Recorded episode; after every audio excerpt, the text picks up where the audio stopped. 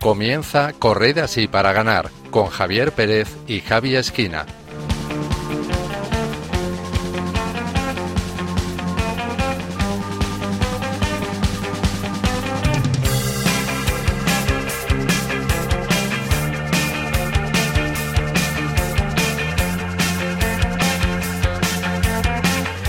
Buenas noches, queridos oyentes, y bienvenidos un mes más a una nueva entrega de Corred así para ganar, un programa de fe y deporte de Radio María. Estamos ya en pleno verano y casi a las puertas del mes de agosto. Esperamos que estén disfrutando de sus vacaciones y su descanso y que estén llevando de la mejor manera posible los calores de este tiempo.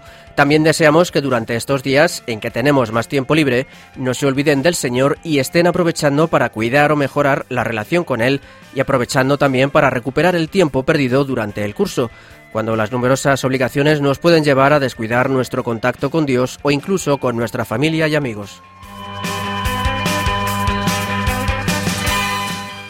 Es tiempo de descanso y de relax, pero en Radio María no desconectamos y seguimos trabajando para traerles lo mejor de la radio de la Virgen. Y en esta noche de verano, en Correza así para ganar, hemos preparado un programa refrescante que esperamos que sea de su agrado y les haga permanecer pegados al dial de la emisora. Para que esto sea posible, hoy tenemos un equipo reducido. Al otro lado de la pecera, a los mandos del control técnico, tenemos a Javi Esquina. Buenas noches, Javi. Hola, buenas noches, Javi, y buenas noches a la familia de Radio María. ¿Qué tal está yendo el verano? Pues bien, bueno, trabajando ya me he incorporado, eh, cosa que tú estás de vacaciones, pero bueno, ¿Tú qué tal el verano? Bien, muy bien, descansando un poquito y desconectando un poco también. Muy bien, yo lo que sé que le pediría a nuestros oyentes que, como hacemos tú y yo, eh, recemos por Marta para que le salga sus oposiciones, ¿no crees? Claro, rezamos por Marta que está de oposiciones para que le vaya todo bien y, y consiga plaza. Pues así haremos. Muy bien. Después tendremos también con nosotros a Yasmín Rivera desde Costa Rica. Y por último le saluda un servidor, Javier Pérez. Comenzamos.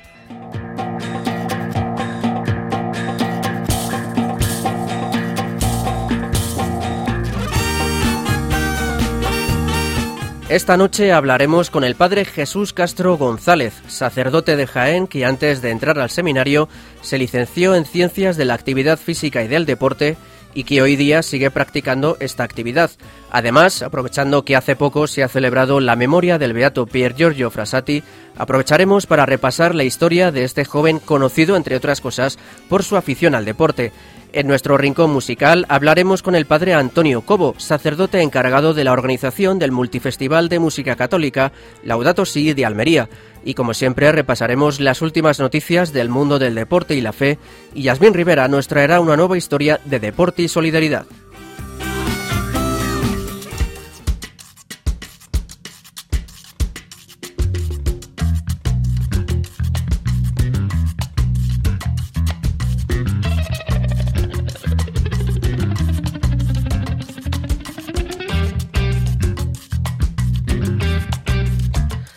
Los obispos argentinos animan a promover una cultura del encuentro y del deporte como escuela de prevención de la drogadicción.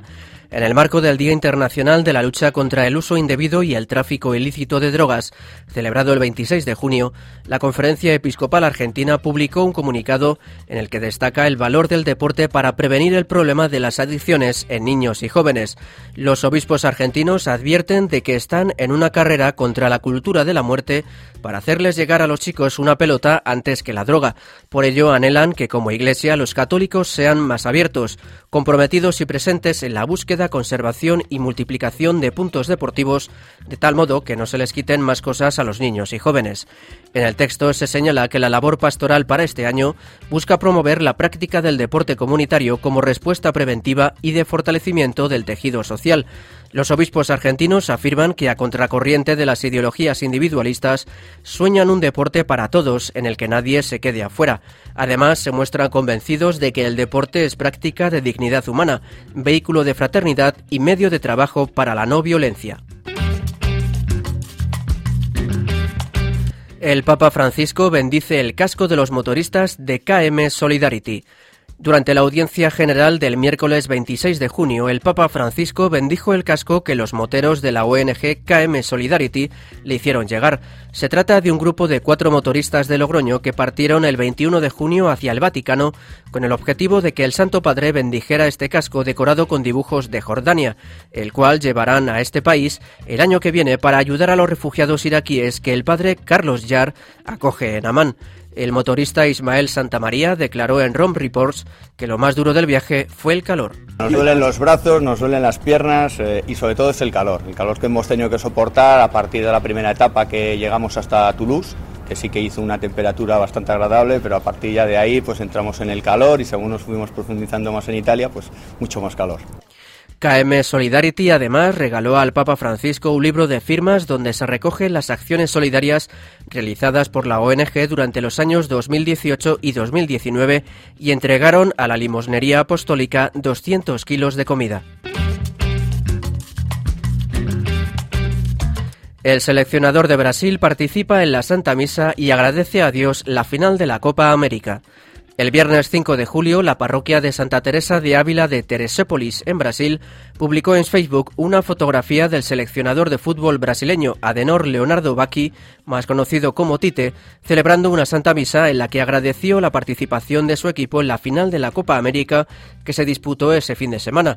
El equipo carioca, anfitrión del torneo, se proclamó campeón al vencer por tres goles a uno a Perú. La parroquia explicó en la imagen que el entrenador siempre va al templo a buscar lo más necesario para fortalecernos, santificarnos y perseverar, la comunión con nuestro Señor Jesucristo. Tite es un católico devoto de Nuestra Señora de Aparecida y de San Jorge y tiene la costumbre de rezar antes de los partidos de fútbol. El padre Jefferson Mengali, asesor espiritual del entrenador, declaró en la web Globo Esporte que Tite en cualquier concentración pide tener una iglesia cerca del hotel. Durante el Campeonato Mundial de Rusia, el seleccionador brasileño reservó un momento para orar en la iglesia del Sagrado Corazón de Jesús de Samara antes del partido contra México en octavos de final. Messi será galardonado con el balón de trapo bendecido por el Papa Francisco. Pese a que el futbolista argentino Lionel Messi tuvo una participación bastante discreta en la Copa América de Brasil, será galardonado con un premio muy especial, el Balón de Trapo. El jugador del Fútbol Club Barcelona fue el más votado de la Copa América Educativa entre los niños y jóvenes de las escuelas de la red mundial Escolas Ocurrentes. Messi obtuvo el 34,28% de los votos, seguido por los peruanos Edison Flores y Pedro Gallese. Los niños destacaron la humildad del futbolista, que puso su técnica al servicio del equipo y le consideraron un referente por su historia de superación desde la infancia. Messi recibirá el balón educativo, un balón elaborado por niños de la misión católica de Mubamba, en Mozambique, y que ha sido bendecido por el Papa Francisco. La fecha y lugar de entrega del trofeo aún no se han sido establecidos.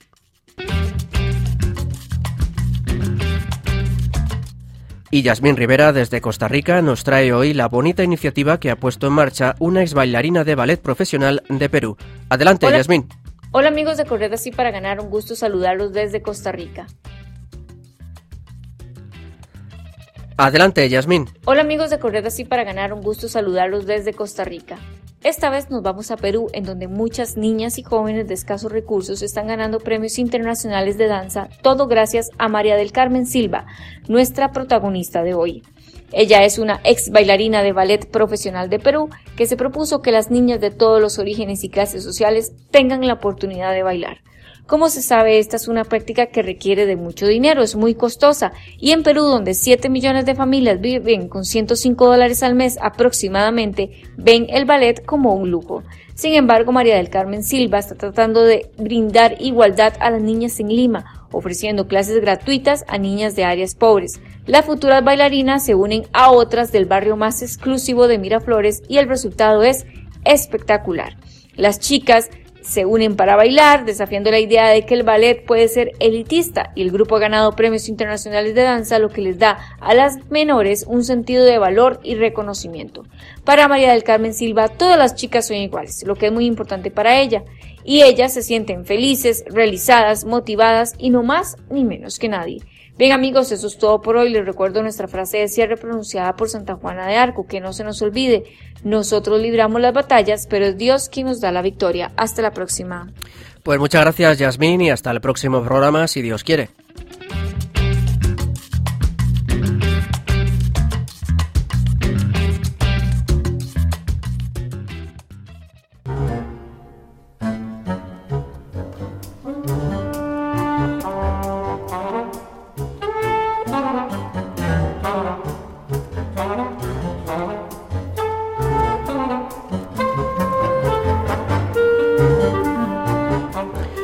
Hoy vamos a conocer al padre Jesús Castro González, sacerdote jienense de 44 años, párroco de la Inmaculada y San Pedro Pascual de Jaén y director del Secretariado de Migraciones de su diócesis.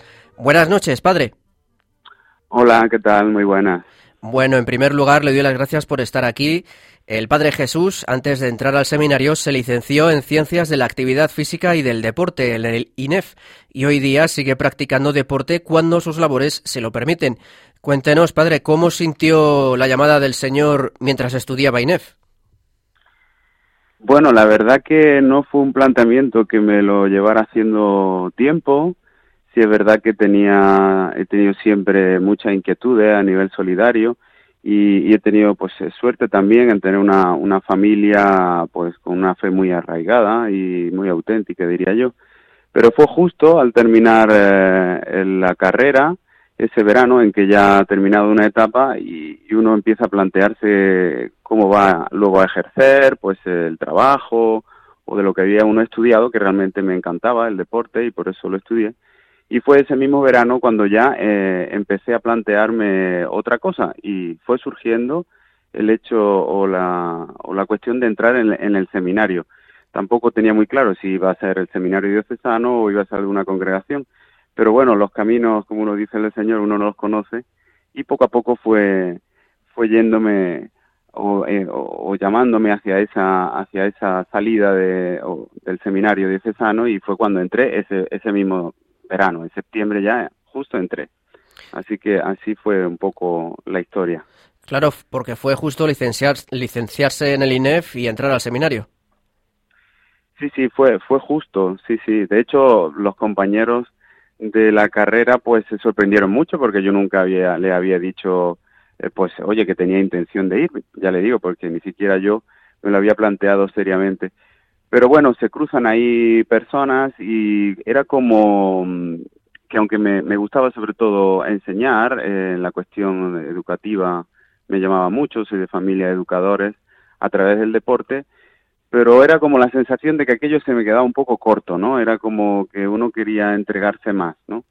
Y bueno, por algún cura que siempre, siempre en estos casos eh, aparece y tenía mucha confianza, pues eh, fue, fue el que le se lo planteé. Y, y la verdad que me sentí bien cuando, con miedo, pero cuando tomé aquella decisión, me sentí bien y la verdad que, que no el, el, deporte me ha seguido acompañando durante toda mi, vida y, he seguido ejerciéndolo tanto en el seminario como de cura, así que no siento que, que haya quedado frustrada esa vocación, la verdad. Quería preguntarle, de todo lo que aprendió en la facultad, eh, ¿luego le ha servido muchas cosas para su labor, su servicio como sacerdote? Pues la verdad que sí. De todo lo que uno aprende, luego te vale en los momentos que menos esperas. En primer lugar, eh, el tema del deporte, pues en las diversas parroquias y comunidades en las que he estado, sobre todo en pueblos, de zonas rurales, me ha ayudado mucho a relacionarme con la gente del pueblo, sobre todo con la gente más joven, eh, compartiendo pues actividades deportivas, actividades lúdicas. Luego me ha servido muy bien también para, para todo el tema de organización de catequesis y cómo darle pues eso, una mirada pues eh, más integral eh, en, lo que es transmitir la fe, pero también incluyendo pues eh, actividades de, todo tipo, ¿no? Recuerdo en, en, los pueblos que he estado, en, en, uno que estuve bastante tiempo, que se llama Fuensanta, Fuensanta de Martos, que organizamos desde la parroquia, pues desde carreras solidarias, de, por manos unidas, hicimos también actividades interculturales con gente migrante, partidos benéficos, eh, todo ello mm, pues me iba abriendo puertas y bueno pues lo que es el evangelio no que al final es pues eh, mejorar la vida de las personas y sentirnos más hermanos no por tanto eh, el medio del deporte el medio educativo mm, me ha acompañado siempre y me ha abierto en ese sentido muchas muchas puertas eh, para para labor en ese caso de, de cura más concretamente claro Mm. Precisamente es usted eh, responsable del, área de migraciones de la diócesis de Jaén. Quería preguntarle eh, si ha lanzado alguna iniciativa relacionada con el deporte eh, para las personas en esta situación de migración o de situaciones desfavorecidas. Sí, en, eh, muchas ocasiones, eh, porque verá que el deporte tiene, tiene una, una dimensión que, que ayuda mucho también a lo que es la concepción pues de, de fraternidad universal, podemos decir, ¿no? Que es un poco la base para llevar a cabo pues una pastoral de migraciones, ¿no? En la que pues sentirnos todos, aún en la diferencia, sentirnos que somos iguales y hermanos, ¿no? Porque eh, cuando, por ejemplo, eh, uno juega un, un, partido de fútbol y en ese partido pues eh, hay gente de diversas culturas, de diversas nacionalidades, el hecho deportivo, ahí nos igualamos todos. Todos somos jugadores, todos somos del mismo equipo o, del equipo contrario y todos vamos a un objetivo. Y, y, cuando uno ha vivido esa experiencia, tanto cuando lo he hecho con niños más pequeños, también de muchas culturas. Recuerdo también eh, que pertenezco a una asociación que, está en, la frontera y en Ceuta, eh, justo el paso de la gente migrante que cruza la frontera, la asociación de LIN, eh, que parte de una congregación religiosa, las hermanas carmelitas de Bedruna, y yo he, he, ido muchos veranos allí y era como mágico cuando se integraba a través del deporte pues chicos del barrio, de migrantes, de subsaharianos, de marroquíes y disfrutábamos juntos, ¿no? Entonces, eh, esa dimensión que da, que es universal, ¿no? Que da esa variedad y esa riqueza de disfrutar juntos practicando una actividad, pues eh, me ha servido mucho para la, inclusión, ¿no? que es una palabra que también está dentro de la pastoral de migraciones. Y, y realmente nos hemos hecho muy, muy amigos y muy hermanos, gente de muy diversas orígenes y nacionalidades. Por tanto, sí, eh, he aplicado mucho. Más recientemente hay una campaña que, que está llevando a cabo Caritas eh, a nivel nacional, bueno, a nivel internacional, que se llama Compartiendo el Viaje y tiene una actividad que se parece mucho a una, a, una de las actividades que digo de, carácter deportivo porque eso se llama eh, la marcha solidaria eh, por los eh, gente que marcha también forzadamente en tantos lugares que son lo, los migrantes y, y, es caminar pues con gente de distintas nacionalidades. Todavía no la hemos puesto, en, eh, no la hemos llevado a cabo, pero el curso que viene queremos invitar a mucha gente a marchar en solidaridad con las personas que marchan en tantas partes del mundo. Así que eh, fíjese que también es una actividad que, que, estamos y vamos a poner a cabo y también tiene que ver con, con el deporte. Mm. Pues justo le iba a preguntar que si tenían en mente lanzar algún proyecto a corto o medio plazo, pues ya lo tenemos ahí confirmado con ese proyecto que ojalá salga adelante y sea de muchas bendiciones. Quería preguntarle no solo en el ámbito de la integración, sino pues a un cristiano que a lo mejor pues piense que el deporte no tiene mucho que ver con la fe, ¿en qué medida cree que la actividad deportiva puede ayudar a un cristiano en su fe, en su relación con el Señor? Bueno, eh, pienso que mm, la, la, vivencia de fe y encontrarse con, el Dios de la vida, pues incluye todos los aspectos de la persona. Eh, he hablado del, del, aspecto relacional, ¿no? Eh, cuando compartes con otras personas, disfrutas de un momento, de una, de una caminata en el campo, de, un, de un deporte y últimamente pues también practico pues eh, también pádel, tenis o deportes colectivos, hay un, un, ámbito relacional, pero luego hay un ámbito que es realmente es dar gracias por la vida, por las capacidades que, que Dios le ha dado a uno, y entre ellas está pues capacidades corporales en las que está todo, todo integrado, ¿no? Eh, claro que sí, eh, cuando uno eh, camina por una, ¿no? Camina por el, la naturaleza, ¿no? Y hace una actividad de senderismo. Es una actividad prácticamente contemplativa, ¿no? Porque uno ve la creación y cómo uno forma parte de esa creación y te sientes unido a los demás. Y eso es tu cuerpo, eh, tu espíritu, todo lo que tú eres como persona. Eh, yo creo que hay una, eh, la actividad deportiva, la actividad física, también nos recuerda que, que Jesús se encarnó en todo lo humano, ¿no? La palabra encarnación, que tiene que ver tanto con, con la corporalidad, pues eh, nos dice que nada queda fuera del amor de Dios, ¿no? Eh, por tanto, yo cuando practico una actividad deportiva, sea personalmente o sea con otras, con, un grupo de personas, realmente uno está como alabando, ¿no? Alabando a, a, a Dios, ¿no? Eh, más allá de todos los valores que puede tener a nivel que tienen que ver con el reino de Dios, a nivel de cooperación, a nivel de esfuerzo personal y de superación y de crear un mundo más inclusivo en el que todos disfrutemos, ¿no? Pero sí que hay dimensiones que a mí la práctica deportiva me ha ayudado a, profundizar en mi vivencia de fe, realmente. Eh, la línea más o menos de la que le estoy comentando, sí, sí. Lo ha comentado antes un poco por encima. Quería preguntarle qué deportes practica ahora.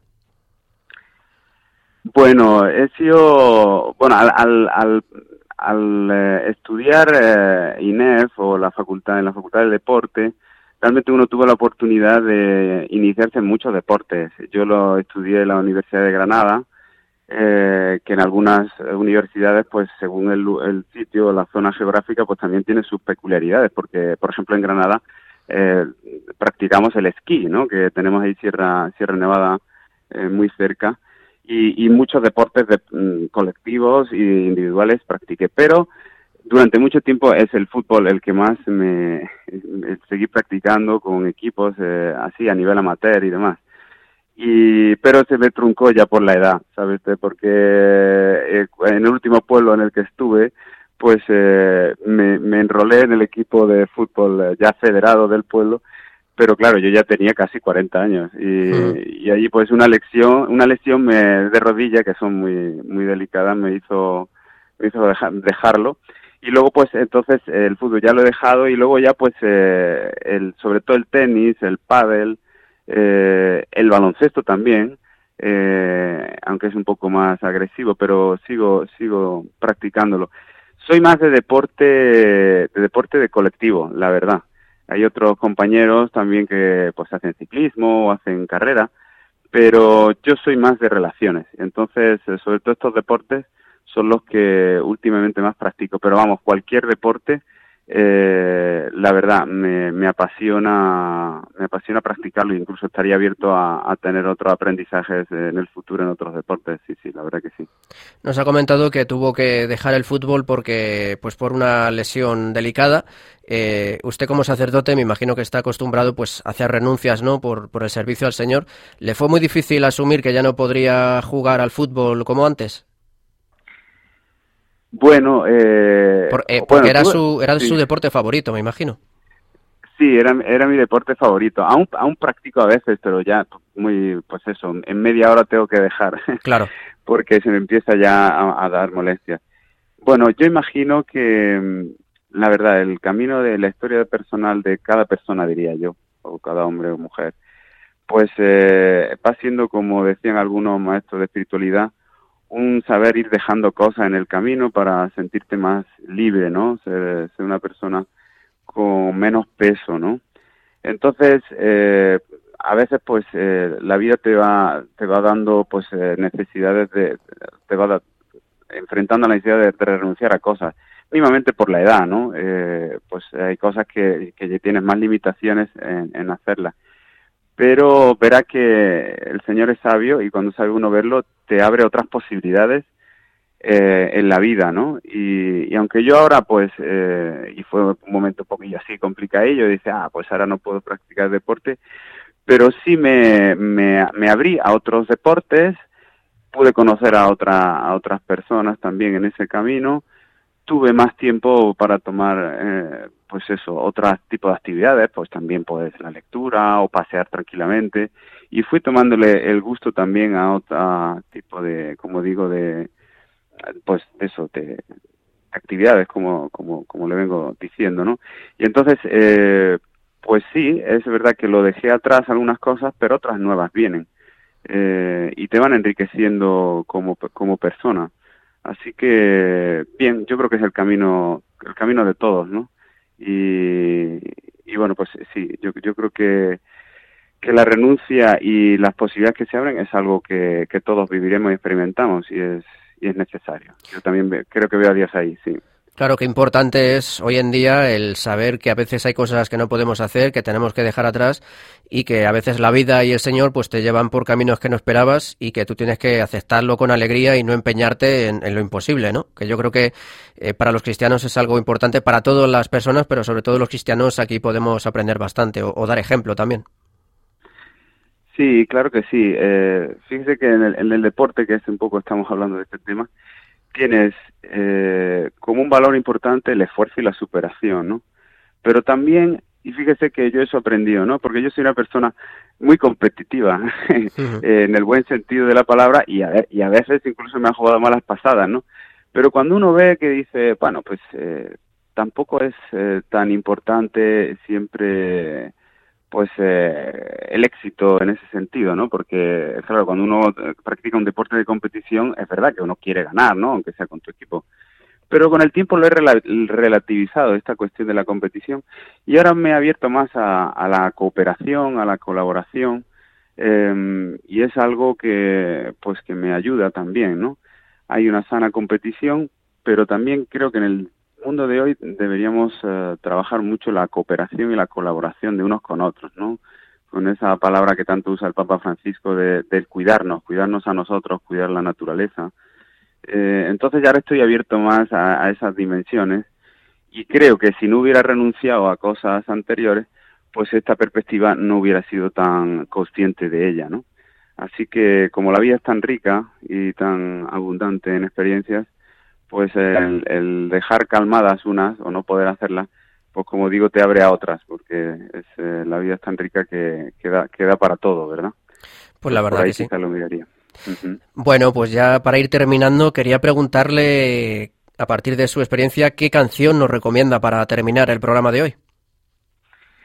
Pues cuando me, me, me sugeristeis que os mandara una canción, pues a mí me ha gustado mucho siempre, es un cantante senegalesa, que está afincado, afincado en Francia, Tiken Jaffa Koli, eh, y lo han mandado por dos razones. Una porque realmente la cuna del ritmo y la cuna del arte musical proviene del corazón de África y Senegal es muy importante en eso.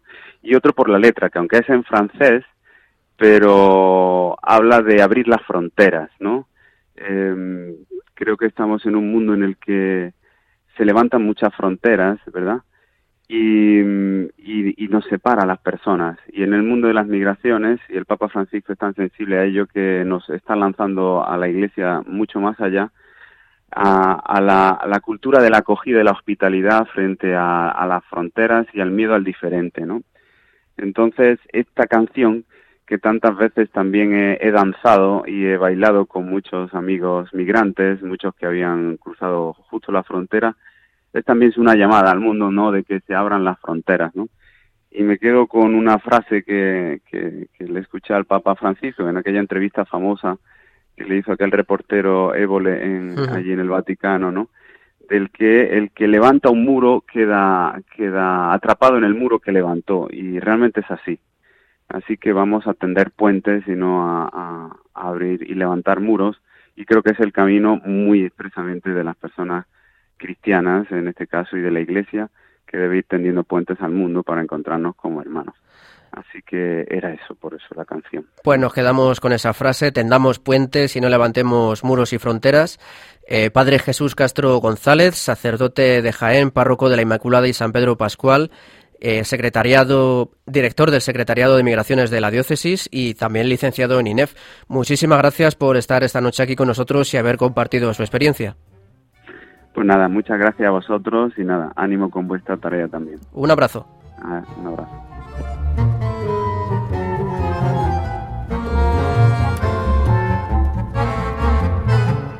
Pues tras hablar con el padre Jesús Castro, vamos a hacer un alto en el camino para estirar los músculos, beber algo de líquido, reponer fuerzas, porque estamos en un programa de deporte y tenemos que cuidarnos. Así que lo vamos a hacer en compañía de Atenas y este tema, hoy es el día.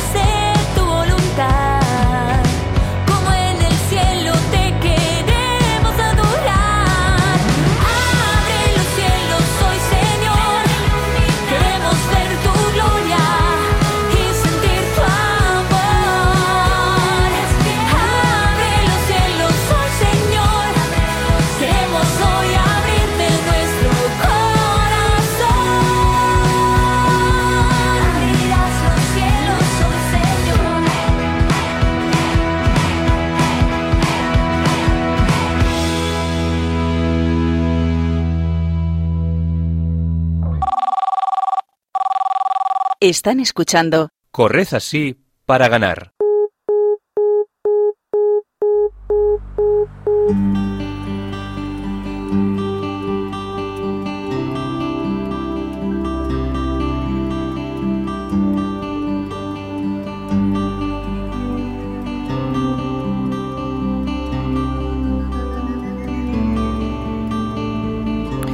Como decíamos en nuestro sumario, el pasado 4 de julio se celebró la memoria del beato Per Giorgio Frassati, un joven italiano amante del deporte que murió con tan solo 24 años, pero que dejó una profunda huella entre los suyos e influyó en San Juan Pablo II.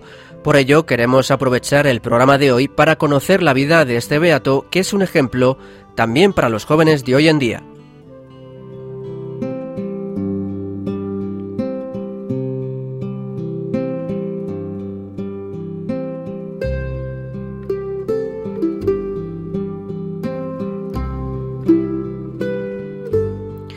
Pier Giorgio Frassati nació en Turín, Italia, el 6 de abril de 1901.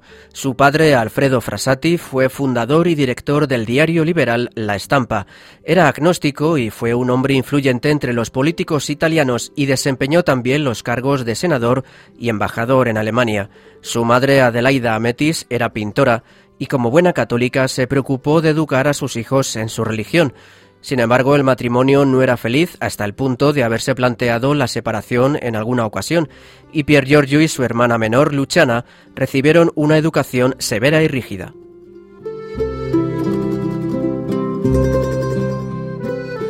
Ambos hermanos estudiaron en su hogar antes de cursar sus estudios primero en una escuela estatal y luego en una escuela regentada por jesuitas.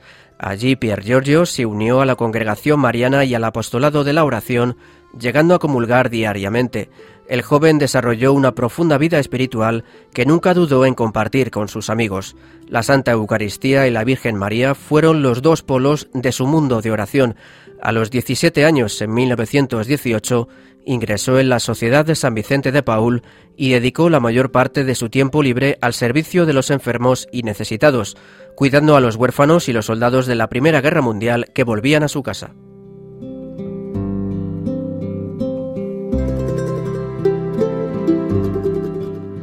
Pier Giorgio decidió estudiar para ser ingeniero de minas en la Real Universidad Politécnica de Turín para poder servir mejor a Cristo entre los mineros, como dijo a un amigo. Sin embargo, sus estudios, que considera su primera tarea, no le alejaron de su actividad social y política. En 1919 se asoció a la Federación de Estudiantes Católicos y a la Acción Católica. Oponiéndose a las ideas políticas de su padre, el joven llegó a ser miembro verdaderamente activo del Partido Popular Italiano, que promovió las enseñanzas de la Iglesia Católica basadas en los principios de la encíclica Rerum Novarum de León XIII.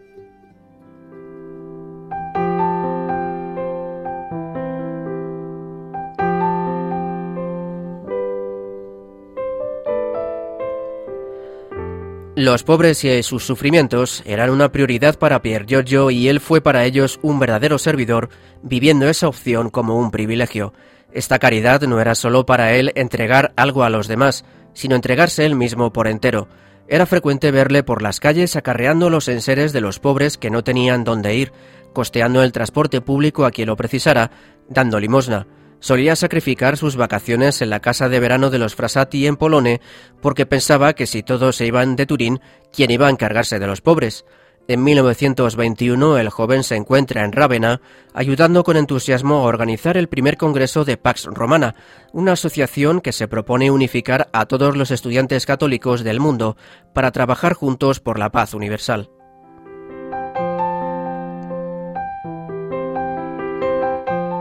Solía ir al teatro, a la ópera y a los museos, amaba el arte y la música y a menudo citaba trozos de Dante.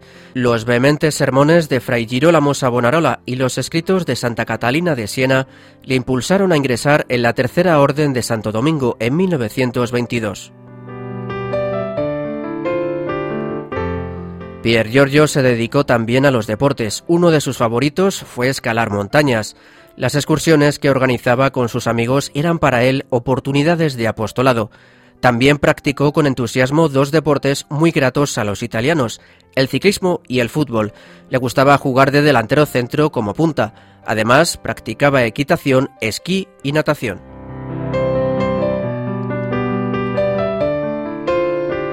Era un joven coherente, auténticamente comprometido con su ideal, lo que le llevó a enfrentarse primero a los comunistas y después a los fascistas, ideologías que luchaban contra la doctrina social de la Iglesia.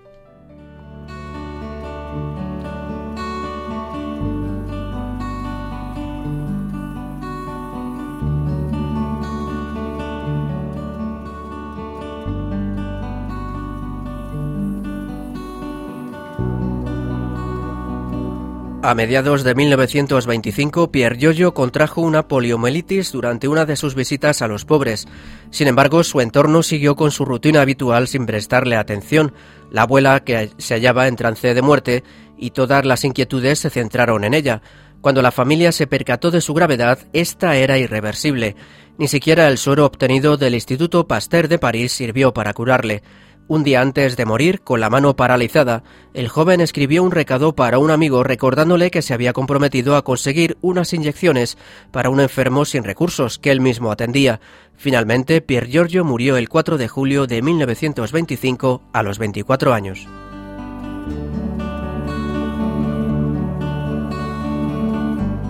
El Papa San Juan Pablo II, después de haber visitado su tumba en Polone en 1989, dijo que cuando era joven él también sintió la beneficiosa influencia de su ejemplo y como estudiante estaba impresionado por la fuerza de su testimonio. El 20 de mayo de 1990, en la Plaza de San Pedro, el Santo Padre beatificó a Per Giorgio Frassati, a quien definió como el hombre de las ocho bienaventuranzas. San Juan Pablo II afirmó que este beato demuestra que vale verdaderamente la pena sacrificar todo para servir al Señor. Pier Giorgio, aseguró el Papa, testimonia que la santidad es posible para todos y que sólo la revolución de la caridad puede encender en el corazón de los hombres la esperanza de un futuro mejor.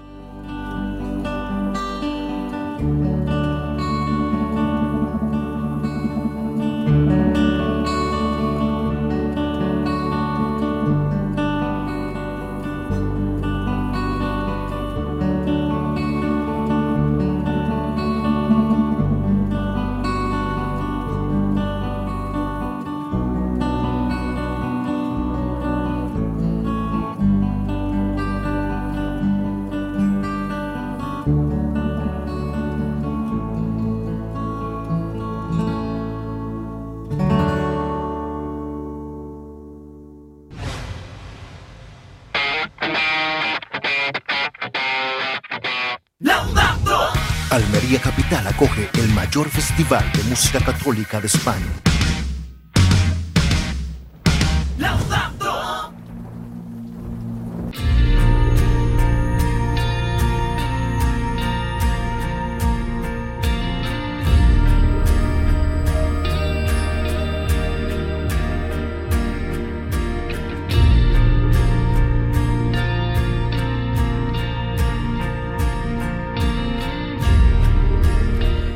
Del 15 al 18 de agosto se va a celebrar en Almería la quinta edición del multifestival Laudato Si, un festival de música que reúne durante varios días a músicos católicos de todo el mundo. Para darnos todos los detalles de este evento tenemos con nosotros al padre Antonio Cobo, uno de los organizadores. Buenas noches, padre. Muy buenas noches. Bueno, encantado de tenerle aquí en Radio María con nosotros. Quería preguntarle por esta iniciativa eh, ¿cómo surgió la idea de crear un festival de música católica? ¿Y cuándo surgió la idea? Bueno, pues surgió hace cinco años en la parroquia en la que yo estoy, en Almería, la parroquia de la Inmaculada de Adra, y pensamos como es una parroquia junto al mar y teníamos algún escenario muy bonito, un auditorio junto al mar, veíamos cuánta gente por la noche pasea en el paseo marítimo, cuántas familias, cuántos niños, y pensamos que era una cosa interesante hacer algún concierto de música, pero con un mensaje cristiano, católico, junto a toda esa gente, que además en ese paraje tan bonito, por la noche, el mar, la gente está de vacaciones. Y así empezó un concierto al que invitamos al Ministerio Nacional de Música de la Renovación Carismática Católica de España. Y vinieron y vimos que fue una, una experiencia muy bonita. A la gente le pareció una cosa distinta porque los conciertos de verano junto a las playas, pues a veces el mensaje no es precisamente católico, ¿no? Pero vimos que a la gente le gustó y sobre todo gente de la parroquia de aquí, de Adra, ¿no? Y vimos que podíamos repetir. Y así empezó con un concierto aquel hace cinco años y dimos la, la oportunidad de tener otra experiencia así al año siguiente, pero ya invitábamos a varios cantantes y, pensando que el concierto podía ampliarse un poco más, ¿no? Y de lo que empezó con un concierto, pues ahora llamamos por lo que llamamos el multifestival Laudato Si, que aglutina a personas de muchos sitios durante tres días. Pues hay de todo, momentos de oración, momentos de charla, de formación, muchos momentos de convivencia, de compartir con músicos católicos, con grupos, con coros y sobre todo momentos muy intensos de eso, de, de, amistad con el Señor, porque esta música, y es por lo que nos hemos animado a seguir adelante, pues nos lleva directamente a Dios, al Evangelio, a su mensaje, y, y, además toca fibras que a lo mejor la palabra sin música no toca, ¿no? Vemos como la música pues hace muchísimo bien a las personas, toca esos, esos recovecos del alma que, que, que, tocan porque son bellas, ¿no? La música es bella y, acerca a Dios de otra manera. Entonces, así empezó poquito a poco y por ahí vamos, ahora vamos al quinto año y este año queremos hacerlo en la capital de Almería, porque Adra es un pueblo de unos 25.000 habitantes, pero le faltan instalaciones para acoger a la gente y por eso dijimos, vamos a probar en la capital y si Dios quiere, pues allí estaremos este año, del 15 al 18 de agosto. Sí, y además no todo será música, sino que también habrá otras actividades, ¿verdad? Efectivamente, como he dicho antes, pues tendremos charlas de formación cristiana para músicos católicos, para coros y en general, ¿no? Pues para cristianos y que quieren pues mejorar su formación cristiana. Momentos de adoración al Santísimo, la Eucaristía, la facilidad que damos para que la gente esos días se encuentre con el Señor en el sacramento de la alegría, que es la confesión momentos muy bonitos de convivencia en las comidas, en los desayunos, en las cenas, que las cenas son a pie de concierto, ¿no? Y son momentos, pues eso, de mucha amistad. Son, es, un, es un festival, por eso lo llamamos multifestival, porque es muy variado, tiene de todo, ¿no? Así que, bueno, pues estamos deseando que lleguen esos días y con mucha expectativa e ilusión para que este año, pues sea, como dice su lema, laudato si, para que el Señor sea alabado por mucha gente, por todos los que vengan. ¿Y cuántos grupos y artistas han confirmado su participación en, este año?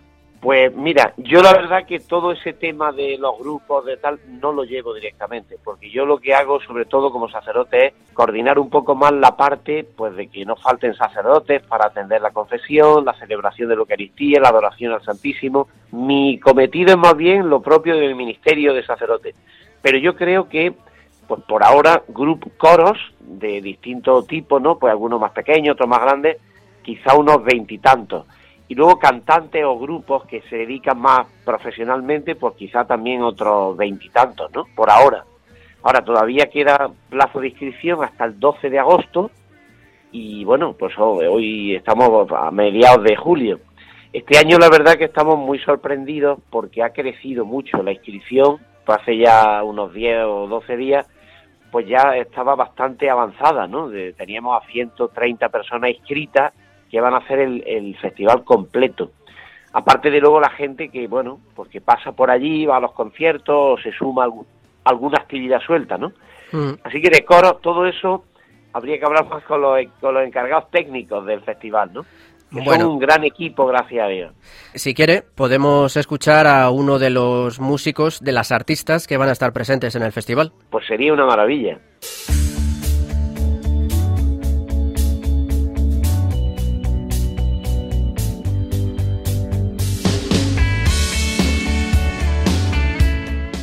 Hey, ¿qué tal queridos hermanos? Muchas bendiciones para cada uno de ustedes.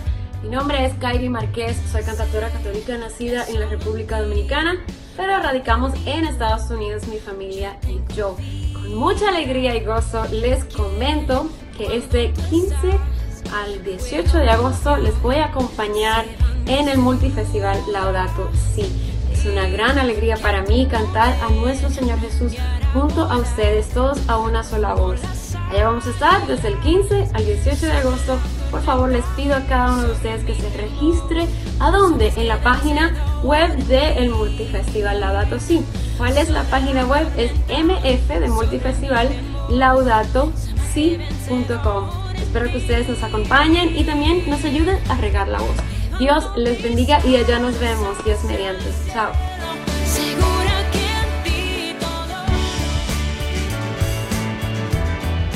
Bueno, pues ahí teníamos a Kairi Marqués, una de las participantes que seguramente pues hará disfrutar a todos los que vayan. Quería preguntarle por último, padre, eh, ¿cuál después del multifestival Laudato Si, si tienen algún otro proyecto a corto o medio plazo? Bueno, el gran proyecto de este año es que vamos a presentar precisamente en el multifestival nuestro primer disco. Sí, durante estos años hemos tenido la, gracia de conocer a, como eh, acabamos de explicar antes, muchos cantantes de la, de la música católica contemporánea, de lo mejor que ahora mismo hay en España y también en América. Y entonces pensamos que sería bueno ir elaborando pues música nueva, ya pues que se estrena ahora, que hable pues directamente de Dios, hablar a Dios con el corazón y hemos pensado a ver si conseguíamos hacerlo para este año, pues un disco. Y lo vamos a presentar este, en este festival. Se va a llamar así, Laudato Si 1, y, va a ser eso, pues un poco un resumen de las mejores voces católicas que hay ahora mismo, aunque hay muchas más, pero bueno, había que, que decir, bueno, unas cuantas para este primer volumen. Y esa es una de las primeras cosas, ¿no? Que este año, o novedad especial.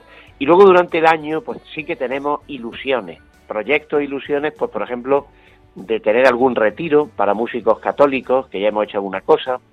Tenemos en mente algún musical, ya hicimos uno, Faith, un musical muy bonito de Navidad, pues también hacer alguno. Y sobre todo eso, pues ayudar a que la gente que a través de la música católica se acerca a Dios, ¿no? Pues que sigan teniendo formación, momentos fuertes de espiritualidad, y eso, retiro, algunas charlas, encuentros, pero bueno, como esto va un poco como los ríos, va fluyendo, ¿no? Pues no es una cosa muy cuadriculada, pues esos son algunos de los proyectos que tenemos. Bueno, pues no, no, está muy bien. La verdad que le seguiremos la pista para a lo mejor tenemos que volver a llamarle dentro de unos meses para que nos hable de estos proyectos que ojalá salgan adelante si Dios quiere. Qué alegría. Y bueno, pues, pues, padre Antonio Cobo, uno de los responsables del multifestival Laudato Si de Almería, muchísimas gracias y muchas bendiciones para ese gran evento. A ti muchísimas gracias por este gran programa y por toda la labor tan bonita que hacéis en Radio María. Que la Virgen os siga bendiciendo. Muchas gracias y un abrazo. Gracias a usted, Padre. Un abrazo grande.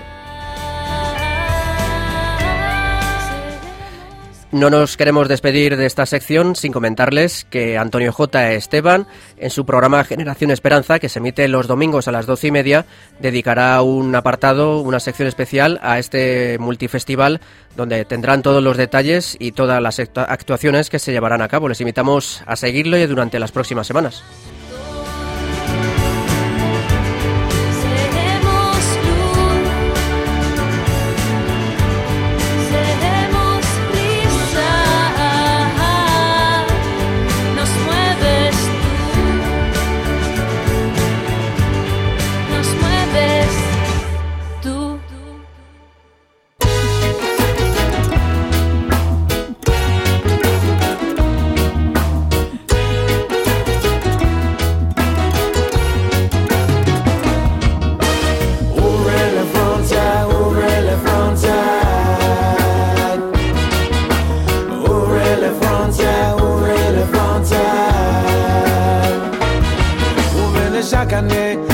comme l'hiver. Et nous, on vous reçoit toujours les bras ouverts. Vous êtes ici chez vous, après tout, peu importe. On veut partir, alors ouvrez-nous la porte. Ouvrez les frontières, ouvrez les frontières. Ouvrez les frontières, ouvrez les frontières. Du Cap à Gibraltar, nous sommes des milliers. Estamos escuchando la canción Ouvrez les frontières Abrir las Fronteras, un tema de Tiken Jaffa que nos ha recomendado el padre Jesús Castro González, sacerdote jienense que ha compartido su experiencia como párroco y director del Secretariado de Migraciones de la Diócesis de Jaén. Además, hemos conocido la vida del beato Pier Giorgio Frassati, el padre Antonio Cobo nos ha traído todos los detalles del multifestival de música católica Laudato Si de Almería. Y como siempre, Yasmín Rivera nos ha traído una bonita historia relacionada con el deporte y hemos repasado las últimas noticias de fe y deporte. Para ello hemos contado con la compañía y el trabajo de Javi Esquina. Muchas gracias, Javi. Muchas gracias a ti y bueno, rezaremos por Marta. Rezamos, rezamos. Y a ustedes les recordamos que pueden contactar con nosotros para lo que deseen a través del correo en la dirección corred así para. También pueden escribirnos a través de correo postal a Paseo de Lanceros número 2, primera planta 28024 de Madrid, a la atención del programa. Y a través de las redes sociales en nuestra cuenta de Twitter, arroba ganar y con el mismo nombre en Facebook.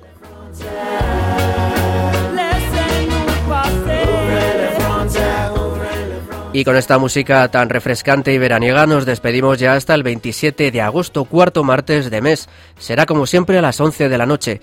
Deseamos que disfruten de sus vacaciones, que no descansen de Dios, sino que descansen en Él. Y les dejamos ahora en compañía de Álvaro Carbajo y su programa A la Luz de la Razón. Reciban un fuerte abrazo de quien les habla Javier Pérez y de todo el equipo que formamos Corred así para ganar. Que Dios los bendiga.